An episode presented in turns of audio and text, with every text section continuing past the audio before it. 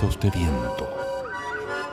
Cuentos e historias hechas de viento que viajan para llegar a diferentes y lejanos rincones, abriendo un mundo lleno de palabras imaginantes. Proyecto enmarcado en el Plan Nacional de Lectura y Escritura e Iniciativas de Fomento Lector en Medios de Comunicación. Financiado por Fondos Cultura Convocatoria 2020 del Ministerio de las Culturas, las Artes y el Patrimonio. Conducción y producción, Sandra Aravena, María José Camos y Vivian Moya.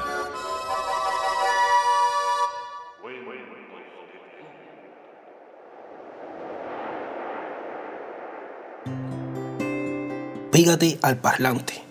Ya comienza Cuentos de Viento, historias de aquí y de allá. Cuando pienso en mis abuelos, siento el olorcito de mis abuelas mientras cocinaban, el olor de la tornería de mi abuelo paterno y el olor del taller de tapicería de mi abuelo materno. Hoy día mis abuelos no están conmigo porque, bueno, el tiempo y las enfermedades han hecho de lo suyo y así es la vida, ¿no? Lo que se inicia en la vida tiene que terminar en algún momento y ellos ya se fueron. Pero qué maravilloso es poder hablar de ellos y de ellas, de nuestros abuelos y de nuestras abuelas, rescatar aquella esencia que nos dejaron en algún rinconcito a fuerza de palabras. Y para eso hoy nos convocamos las tres, que les habla Sandra Aravena, Vivian Moya y María José Camus para traer a cuento un ratito las voces de nuestros ancestros y ancestras. José, buenas tardes, hola. Hola. José, cuéntanos un poquito cuál es el lugar que tienen los abuelos en la familia. ¿Cómo es esto de la voz que sigue repitiéndose en nuestra existencia a partir de lo que hemos escuchado de ellos? Hoy me pude casi imaginar a tus abuelos, Sandrita. Qué, qué bello el haberlos puesto aquí. Bueno, yo creo que desde que nacemos estamos como acurrucados por palabras, y lo que más me gusta a mí imaginarme es que ese, ese también lo tuvieron nuestras madres, nuestros padres, y así para atrás, para atrás. Eh, cuando nacemos nos cuentan quiénes somos, cómo es nuestra familia, cómo es el lugar donde vivimos, nuestra tierra. Y yo tengo la sensación que esa voz va quedando ahí en nuestros oídos, guardaditos como tesoros, como un primer legado como, un legado ancestral, como decías tú. En nuestra primera entrada a la cultura, ese primer encuentro con, con lo que va creando nuestro universo, nuestras emociones, la imaginación, los pensamientos. Eh, nos llenamos de olores, de imágenes. Son como esas cosas que, que sabemos y no sabemos por qué sabemos. Yo me imagino, bueno, nosotras somos de tres generaciones distintas. Eh, lo hemos dicho, ¿no? Y me imagino que entre nosotras hay muchas cosas que, que, escuchamos y que sabemos y que tenemos en común y otras que no, pero que nos fueron quedando ahí en ese rinconcito que nombrabas tú. Y eso me parece hermoso. Hay una que es mi favorita, por ejemplo, que es esa sana, sana, potito de rana. Eso es una frase mágica que sirve para curar el dolor, y fue quedando ahí de generación en generación. Bueno, la Vivi tenía unas increíbles. Vivi, cuéntanos, de las que te acuerdas tú. Hola, hola. Sí, pues, ¿sabes qué? Me hace tanto sentido lo que estás diciendo. Eso se llama una retaílla y es los primeros jueguitos que uno hace con los niños. Así como el que tú dijiste, están los otros de caracol, caracol, saca tu cachito al sol. Todo eso son retaíllas y juego de palabras. Y están también, por ejemplo, los dichos, los dichos populares, las cosas que uno va usando todos los días con los niños y que las los niños la van incorporando como suyo, incluyendo una palabra particular, como por ejemplo si yo digo se embromó. Esa es una expresión que se usa solo en Chile y que viene del broma. Las retaíllas son repeticiones de palabras y frases que riman y que crean juego y en ese juego crean encantamiento. Esto es de lo que estamos hablando ahora. Es muy hermoso. A mí se me queda en el pensamiento un dicho de mi abuela materna, que falleció hace muchos años y que nunca lo olvido, que cada vez que ella iba a salir eh, se hacía los crespos y me, decía, hay que dejarse los crespos hechos. Y esa es una forma muy bonita de mi abuela decirme tengo que emperifollar un poco, ¿no? Mi, abuela tenía el pelo liso como, como un papel y ella se hacía los crespos para poder salir. Eh, es lindo también como sin darnos cuenta esas cosas van pasando de generación en generación, como seguimos repitiendo para acunar a nuestros hijos canciones que probablemente le han cantado a nuestras madres, a nuestras abuelas y así para atrás. Vamos a escuchar el primer cuento. Eh, a ella ya la conocemos, viene desde Cuba su voz, desde La Habana, desde Alamar. Ella es Novelia Leiva. Para quienes no la conocen, eh, les voy a contar un poquito y quienes ya la conocen les refresco la memoria. Ella hace algunos programas nos compartió el cuento Pájaros y, es una narradora y una actriz de teatro desde hace 25 años en Cuba y que se dedica a la gestión y al fomento de la narración oral en espacios escénicos y artísticos. Hoy nos comparte una historia distinta del escritor cubano Nelson Simón como La noche y el día.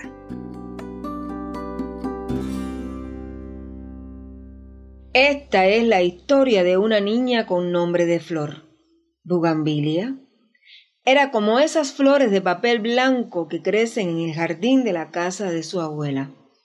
Ella era feliz y su abuela, que la quería muchísimo, la llamaba Día. La abuela de Día es negra, muy negra, tanto como la noche, y con unos dientes blanquísimos que al reír se adornan su rostro como cadenas de banderillas. Bugambilia Realmente nunca preguntó por qué su abuela tenía un color de piel diferente al de ella. Y es que su abuela era más que un color. Era la abuela más hermosa del universo. Su piel era suave, tibia y olía a hierbas aromáticas. Mire, nada podía compararse con aquella risa amplia y contagiosa que tenía la abuela ni tampoco con las natillas planchadas y el arroz con leche espolvoreado con canela que hacía. Ay, las historias de dioses negros que le contaba todas las noches. Pero lo que más le gustaba realmente a la nieta Día era que su abuela noche la peinara, porque metía sus manos en aquella cantidad de rizos rubios y le hacía unas trenzas enormes y hermosas. En fin, Bugambilia creció amando a su abuela. Y llegó el día de comenzar la escuela. Y fue una gran fiesta. El uniforme estaba planchado, los zapatos lustrados, las trenzas que le habían hecho su abuela eran enormes y bellas, y la colonia de violetas bañaba a la niña. Ya en el aula, Bugambilia fue feliz estaba rodeado de niños que al igual que ella tenían muchas ganas de aprender y al llegar la tarde en la puerta de la escuela estaba su abuela Noche, su abuela olorosa. Ay, la niña corrió hasta ella para contarle todas las maravillas de la escuela, pero no pudo llegar hasta donde estaba su abuela, pues la maestra la detuvo. Un momento, Bugambilia. Señora, Usted no puede ser la abuela. Es muy negra. Y esta niña es tan blanca como el día. Dijo la maestra, mientras miraba muy mal a la abuela de Bugambilia, que a la niña se le rompió la felicidad, igual que se rompe un vaso cuando cae al piso. La abuela noche sacó de la cartera una foto familiar. Allí estaban todos, abrazando a la abuela, y en las piernas estaba la nieta Día. La maestra quiso pedir disculpas. Ay, pero de nada sirvió, porque ya la niña y la abuela estaban muy tristes y caminaron hasta su casa cabizbaja. La abuela no volvió a sonreír y la niña esa noche no quiso comer nada. Y allí estaba, parada en la ventana de su cuarto, cuando de pronto vio una lucecita en el alféizar. Parecía una luciérnaga, pero después esa luz creció, creció, creció hasta convertirse en un hada. Pide un deseo, Bugambilia. Yo lo cumpliré. Y la niña, sin pensarlo ni una, ni dos, ni tres veces, lo pidió. Quiero que mi abuela sea blanca, blanca, blanca como yo, para que no vuelva a pasar vergüenza. El hada dio un giro y desapareció. Al amanecer, Bugambilia comprobó que no solo su abuela había cambiado, también había cambiado la natilla, que no sabía igual, y aquella abuela no sabía jugar con los rizos de su pelo, y su piel blanca no olía a hierbas aromáticas y era áspera. Entonces la niña se sintió culpable y se puso triste. Su abuela, ahora blanca, al ver a su nieta cabizbaja, también entristeció, porque las abuelas, no importa el color que tengan, se ponen tristes cuando sus nietos no quieren jugar, ni escuchar cuentos, ni comer. Esa noche, la niña se encerró temprano en su cuarto y esperó que regresara helada. Y le pidió sin pensarlo que su abuela volviera a ser negra, negra, negra, tan negra como la noche, tan olorosa, tan suave, tan feliz como antes. Y cuando el hada dio sus vueltas y desapareció, Bugambilia corrió hasta el cuarto de su abuela y al llegar todo estaba oscuro, tan oscuro que parecía que la noche lo había borrado todo. Ay, la niña sintió un miedo de que el hada no hubiera entendido su pedido y que hubiera convertido a su abuela en la noche misma. Entonces, con el corazón apretado, comenzó a llenar la oscuridad del cuarto con los besos que sólo saben dar los nietos y las nietas que aman a su abuela. Hasta que en medio de esa oscuridad, allá en el fondo de la habitación, donde la abuela tiene la comadrita, volvieron a brillar como cadenas de banderillas unos dientes blanquísimos. Adivina, buen adivinador. Si te los regalo, no se come, no se toca, no se ve, pero se guarda para siempre. ¿Qué puede ser?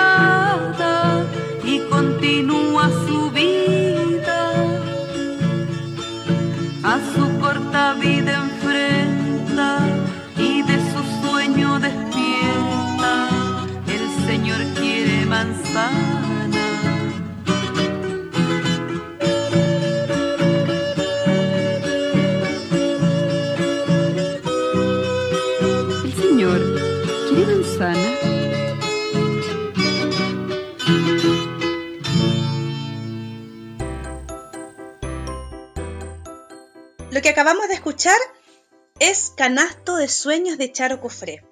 esta mujer que fue perteneciente al movimiento llamado Nueva Canción Chilena, eh, en la época del 60, 70 en nuestro país, intérprete y compositora de música infantil, reconocida por su lucha también contra la dictadura, su exilio y su participación en la televisión abierta en algunos programas infantiles. Escuchamos la poesía en la voz de esta mujer. Vamos a escuchar otra historia. Viene una historia desde el otro lado del océano, más o menos a la altura de Copiapó, hacia el oeste. Bien alejado de Chile, aunque todavía perteneciente al territorio nacional, está la isla de Rapanui. Desde allá nos llega esta historia en la voz de un colega amigo y compañero de camino, Andrés Montero. Oye, oye, escucha, atento, viene un cuento. Esta historia la escuché en la isla de Rapanui. Ahí vivía don Petero Languitopa, que era un ermitaño, un hombre que se había ido a vivir solo a una caleta, que no quería que nadie lo viera, que era osco huraño, y se pasaba el día ahí, tenía su casita de madera, tenía una oveja y tenía un bote con el cual salía a pescar. Cuando tenía su pescado ya listo, lo ponía encima del curanto que ya estaba preparando, porque fíjense que yo aprendí ya que el curanto no solamente de Chiloé, también se hace en la isla de Rapanui y allá, claro, se calientan las piedras, se pone encima unas cáscaras de plátano, luego se echa la papa, el camote, la cebolla y cuando está todo listo se le pone un pescadito, preferentemente atún, que es lo que más hay por allá. Entonces Don Pedro pasaba en eso todos los días, pero una noche en que estaba esperando que terminara de cocerse todo el curanto, estaba mirando las estrellas cuando de pronto sintió que una sombra se acercaba por allá, escuchó unos pasos, y como nunca iba nadie a ese lugar, don Petero tomó su ukelele que siempre lo tenía a mano y con él se armó y preguntó ¿Quién anda ahí? Pero nadie le respondió. Así que se acercó, se puso de pie y caminó un poco y preguntó más fuerte ¿Quién anda ahí? Pero nadie le contestó. Así que caminó un poco más hasta que llegó casi al mismo lugar donde estaba la sombra y en ese momento gritó ¿Quién anda ahí? y lo iluminó con una antorcha que sacó del mismo curanto, del mismo fuego que tenía al lado, y cuando iluminó el rostro de esa sombra se dio cuenta de que era un gringo. Un gringo que se había perdido, que andaba turisteando y que no tenía idea dónde estaba. Le dijo, ah, perdón, perdón, yo estaba en Isla Angaroa, pero me perdí, estoy por aquí. Ah, le dijo, me asustó, por aquí no, no viene nadie, así que fuera, fuera, fuera aquí, que yo no recibo a ninguna persona. Ah, pero dijo el gringo, eh, yo vi que usted está cocinando algo, yo traje chorizo. Y claro, Don Petero nunca tenía chorizo para ponerle al curanto, que queda bastante bueno, así que le dijo, ya bueno, ¿y trajo algo más? Un botella de vino, vino tinto. Ah, don Petero dijo, claro, pase amigo, acá siempre recibimos a la gente que a los turistas, por supuesto, venga por acá. Así que don Petero se puso a un lado de la fogata y el gringo se puso al otro, y aunque no podían verse las caras, ambos estaban contentos porque miraban ese cielo lleno de estrellas y escuchaban los sonidos del mar que estaba un poquito más allá. Después de conversar un poco, porque don Petero no era de muchas palabras, escucharon que en ese momento sonaban las olas y se oía algún ruido por allá extraño, algún pájaro que cantaba y entonces el gringo decidió preguntarle a don Petero si nunca había ocurrido nada raro ahí. ¿Nunca ha pasado nada raro? preguntó. ¿Cómo, cómo raro? No sé, dijo el gringo. Algo raro, algo extraño. Bueno, don Petero lo miró y como tenía ganas de contar historias porque siempre estaba solo, le dijo, bueno, una vez pasó algo raro o raro, como dice usted. Pero yo creo que me lo imaginé. Mire, se lo voy a contar. Resulta que yo acá en las tardes siempre dejo las piedras calientes para ir a buscar un pescadito. Y cuando me subo mi bote me voy cantando y canto así. Soy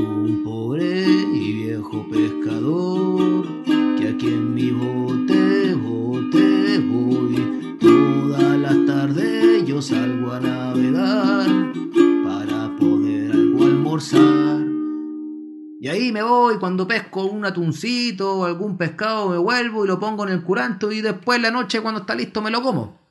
Pero resulta, le dijo don Petero al gringo, que una vez yo salí, canté como siempre con mi y cuando volví con mi pescado me di cuenta de que en el curanto faltaban la papa, la cebolla y el camote que yo lo había puesto antes. Entonces me di cuenta que había un ladrón. Claro, y pensé que podía ser un pájaro, porque por ahí no se veía nadie. No le di mucha importancia, ese día me comí el pescado solo nomás, pero el día siguiente salí en mi bote y me fui cantando Soy un pobre y viejo pescador, que aquí en mi bote, bote voy. Todas las tardes yo salgo a navegar para poder algo almorzar. Pero resulta, don gringo, que cuando volví de nuevo faltaba la papa, la cebolla y el camote, alguien se la había comido y yo no lo había visto. Así que al tercer día lo que hice fue esconderme atrás de unos matorrales para ver si venía el ladrón. Pero no venía. Entonces me di cuenta que la señal que yo le estaba dando era que yo cantaba, así que me puse a cantar detrás del matorral. Soy un pobre viejo pescador que tiene bote, bote. Y cuando me puse a cantar, dijo don Petero, no veo de repente que del mar sale una figura enorme, grandota, con una cabeza gigante y con ocho tentáculos.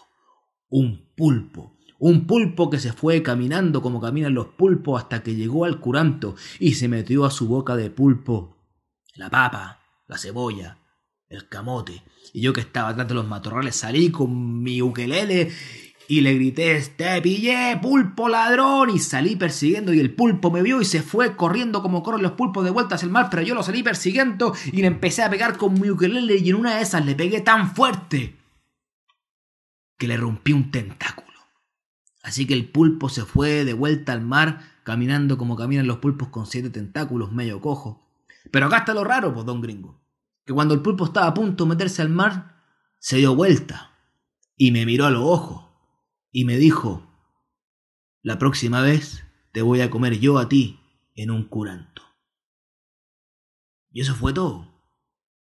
Nunca más lo volví a ver y por eso pienso que me lo imaginé, porque en esta isla yo paso mucho tiempo solo, así que a lo mejor me lo habré imaginado. El gringo estaba con la boca abierta y no lo podía creer. Ya no quería ni siquiera probar ese curanto que estaba casi listo. Se quedó mirando el cielo y don Petero, como estaba callado el gringo, sacó su quelele y se puso a tocar algunas canciones que sabía. Pero en eso el gringo como que recuperó la voz y le dijo, eh, don Petero, ¿me presta quelele? ¿Qué cosa? Que si me presta quelele. Ah, el ukelele quiere usted. Claro, se lo, se lo paso y se lo pasó por ahí, por arribita de la fogata donde se estaba cociendo el curanto. Y aunque no podía verlo, alcanzó a notar la mano que tomaba el curante, el ukelele. Y entonces el gringo empezó, no sabía tocar, así que tocaba por aquí, unas notas por acá. Y don Petero miraba al cielo y pensaba en ese pulpo que hace tiempo que no se acordaba de él. Pero de pronto escuchó que el gringo empezaba a cantar y cantaba... Soy un pobre y viejo pescador aquí en mi bote, bote voy. Y don Petero que escuchó dijo, oiga, oiga gringo, ¿y usted? ¿Y usted cómo, cómo conoce esa canción? ¿No que no sabía tocar? Pero el gringo no respondió. Oiga, oiga, le estoy hablando, dijo don Petero. ¿Cómo conoce esa canción? Pues, que esa canción la inventé yo. Pero el gringo no respondió. Y don Petero se puso un poco nervioso, así que Metió un palo al fuego y con eso se hizo una antorcha. Y con la antorcha alumbró al gringo y se dio cuenta de que ahí en las manos del gringo que sujetaban todavía a ukelele, en una de ellas habían cinco dedos, pero que en la otra solamente habían cuatro. Dicen que desde ese día nadie nunca vio a Petero que andan solos sus corderos y su bote a la deriva. Su casa sigue vacía, su nombre ya está olvidado. Hay quien dice que está asado, hay quien dice que es leyenda. Lo importante es que comprendan que esta historia se ha acabado.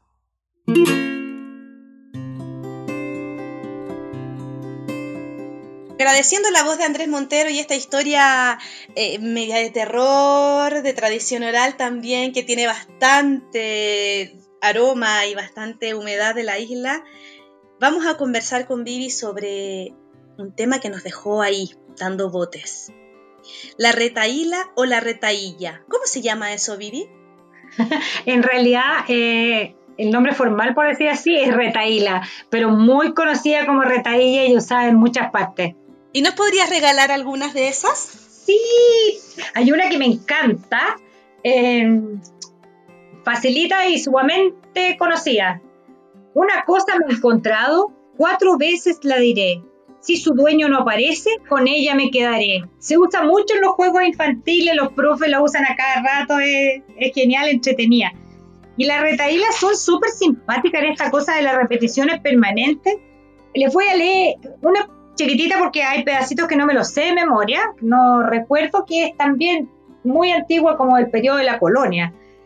Y dice así, en la ciudad de Pamplona hay una plaza, en la plaza hay una esquina, en la esquina hay una casa, en la casa hay una sala, en la sala hay una mesa, en la mesa hay una estaca, en la estaca hay una lora, en la lora hay una pata, en la pata una uña, en la uña una aguja, en la aguja un hilo, en el hilo una aguja, en la aguja una uña, en la uña la pata, la pata en la lora, la lora en la estaca, en la esquina de la plaza de la ciudad de Pamplona. ¡Wow! Eh, juega bastante con nuestra lengua, ¿ah? Es hermoso, hay que tomar buen aire, ¿no? Sí, sí, efectivamente. que corresponde a este mismo juego de palabras y cosas, como decíamos antes, son los dichos chilenos, que también son súper entretenidos.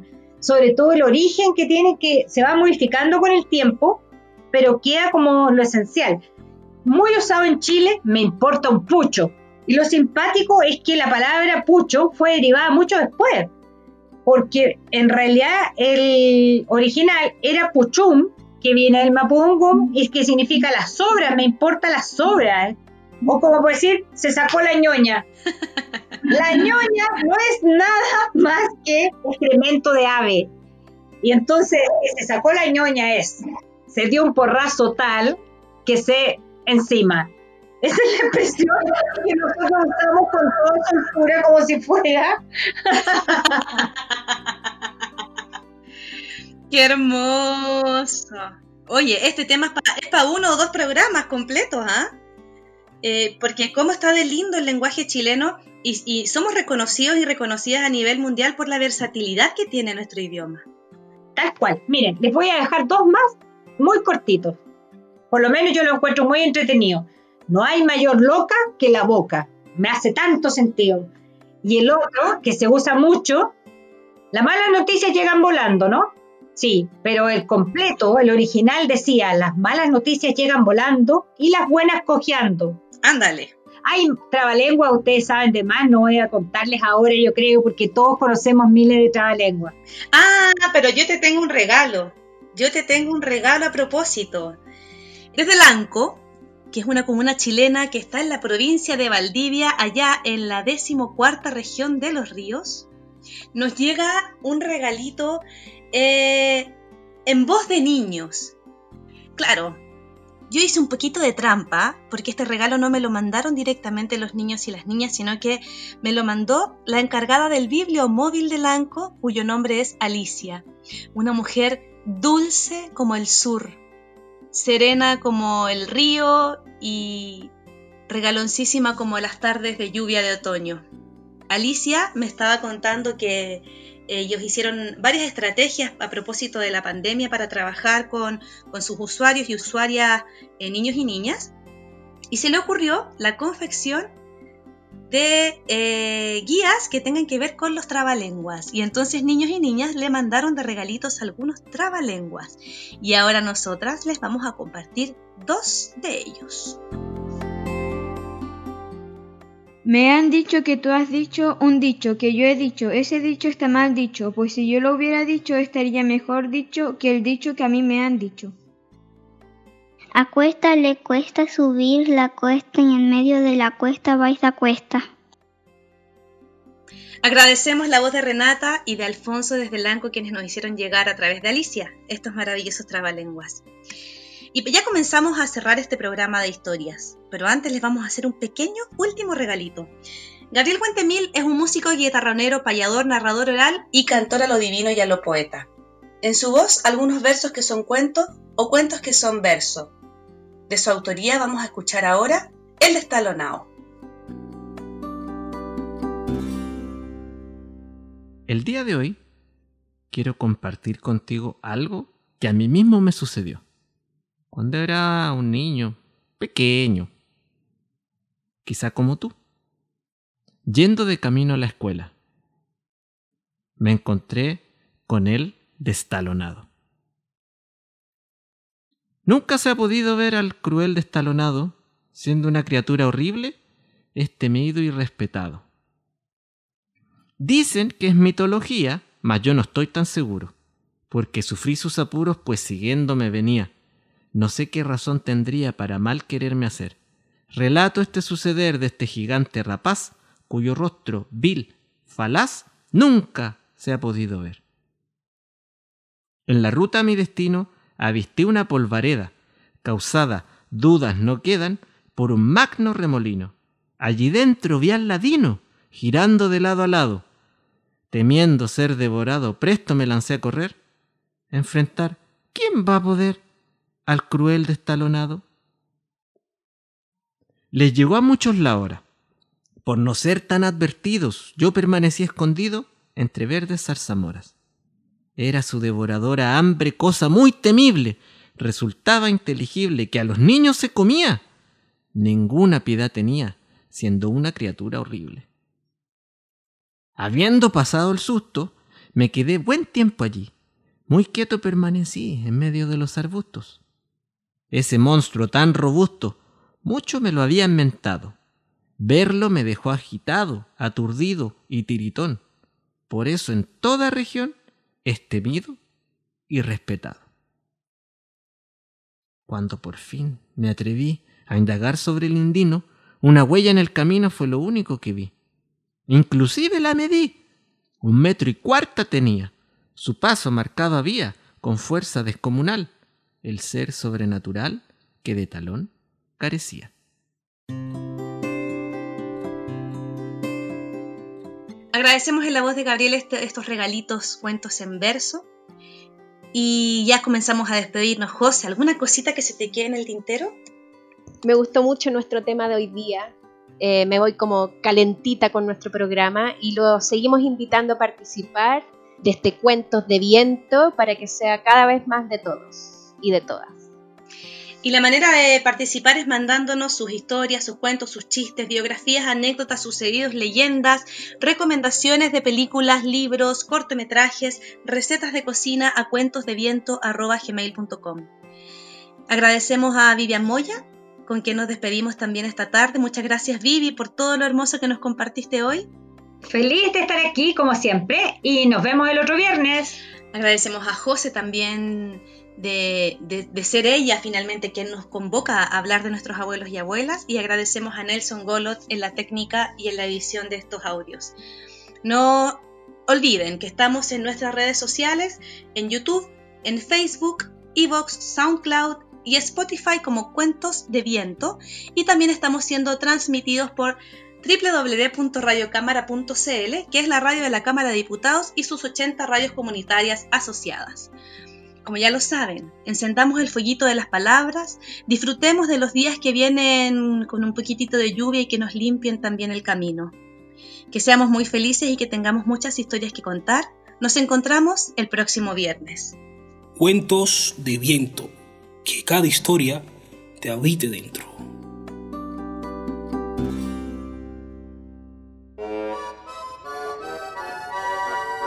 Gracias por acompañarnos en este viaje lleno de historias y palabras. Esperamos que los cuentos de viento encuentren las rutas precisas para poder llegar a ti y así abrir un mundo lleno de palabras mágicas e imaginantes. Juntémonos esta y todas las semanas en alguno de nuestros puntos de encuentro digitales. Cuentos de viento que cada historia se te quede adentro, que cada historia te habite dentro.